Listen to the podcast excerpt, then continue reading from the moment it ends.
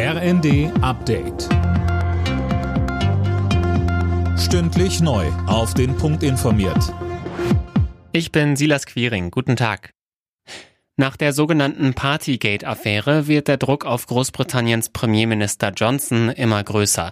Seine konservative Tory-Partei stellt ihn noch heute vor ein Misstrauensvotum. Stimmt eine Mehrheit dabei gegen Johnson, muss er sein Amt als Premier abgeben. Johnson selbst lehnt einen Rücktritt ab. Er war wegen illegaler Partys während des Corona-Lockdowns in Kritik geraten.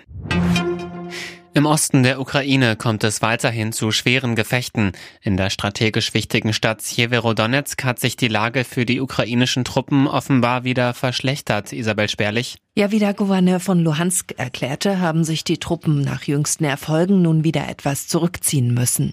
Er warf der russischen Armee vor, alles dem Erdboden gleichmachen zu wollen.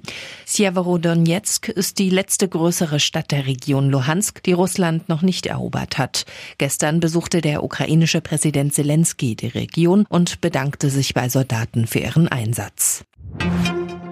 Der russische Außenminister Lavrov kann nicht wie geplant nach Serbien reisen. Grund, er darf nicht über Bulgarien, Montenegro und Nordmazedonien fliegen. Die drei Länder haben das untersagt. Lavrov steht auf der Sanktionsliste des Westens. Außerdem ist der europäische Luftraum für russische Flugzeuge gesperrt.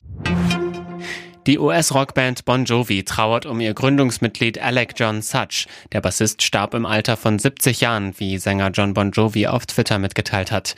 Such stand von 1983 bis 1994 mit Bon Jovi auf der Bühne, als die Band mit Hits wie Living on a Prayer und You Give Love a Bad Name weltweit die Stadien füllte.